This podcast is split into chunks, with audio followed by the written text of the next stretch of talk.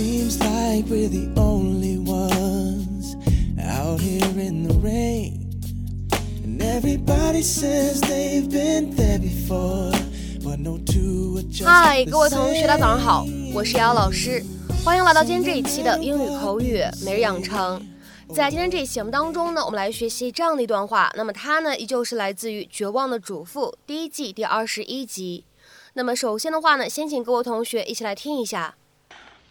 Must get tired of hearing me complain. You must get tired of hearing me complain. 你一定受够了听我抱怨吧。You must get tired of hearing me complain. You must get tired of hearing me complain. 那么在今天这样一段话当中呢，我们有哪些发音技巧可以来注意一下呢？首先，第一处 must get 放在一起的话呢，可以有一个典型的失去爆破的处理。 我们呢可以读成是 must get，must get。再来看一下第二处发音技巧，get tired of。那么这样的三个单词呢放在一起，前两者的话呢会有一个典型的失去爆破的处理，而后两者的话呢，我们可以选择做一下连读。所以呢，这样的三个单词我们可以读成是 get tired of，get tired of，get tired of。What do you think, Rex? I chose green so that it'll work whether Gabrielle has a boy or a girl. That's great.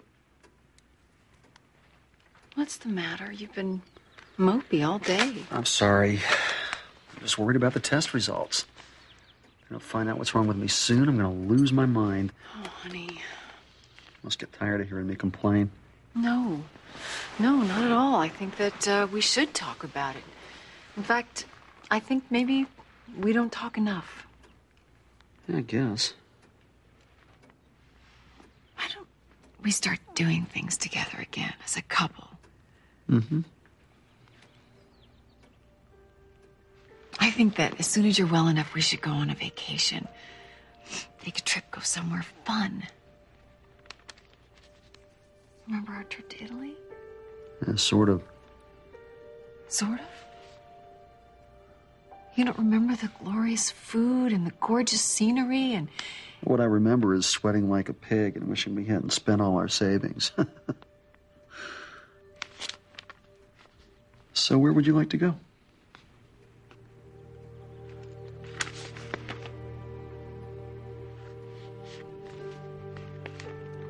it doesn't matter. You decide.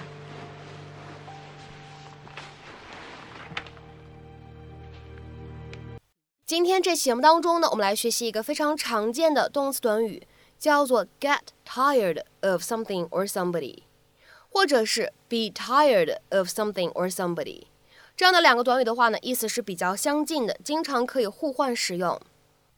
下面呢，我们来看一下这样的短语，它们所对应的英文解释：to become bored of something or somebody，对某事或者说对某个人呢感觉到厌烦、厌倦，受够了某个事情或者某个人。to become bored of something or somebody。下面呢，我们来看一些例子。第一个，I don't want to get tired of pizza, so let's get something else every once in a while。我可不想把 pizza 吃到吐，所以每隔一段时间我们就吃点别的吧，换换口味。I don't want to get tired of pizza, so let's get something else every once in a while。下面呢，我们再来看一下这样一个例子：We got tired of the country and moved into town。 我们厌倦了乡村生活，搬到了城镇里。We got tired of the country and moved into town。下面呢，我们再来看一下这样一个例子：I've gotten so tired of doing my boss's errands. If something doesn't change soon, I'm going to quit. 我烦透了老是给老板跑腿。如果这种情况不能很快改变，我就要辞职了。I've gotten so tired of doing my boss's errands. If something doesn't change soon, I'm going to quit. 那么在口语当中呢，我们有一个非常近似的表达，叫做 be sick of somebody or something。它的话呢，也可以用来表示厌倦或者说厌烦了某一个人或者某一个事物。那么在今天节目的末尾呢，请各位同学尝试翻译下面这样一个句子，并留言在文章的留言区。这首歌我百听不厌。这首歌我百听不厌。那么这样一个简短的句子，应该如何去使用我们刚刚学习过的短语去造句呢？期待各位同学的踊跃发言。我们今天这一期的分享呢，就先到这里，拜拜。So no matter what people say or what we may go through, you will never feel alone, love. Just as long as I'm right here with you. The weather may be stormy now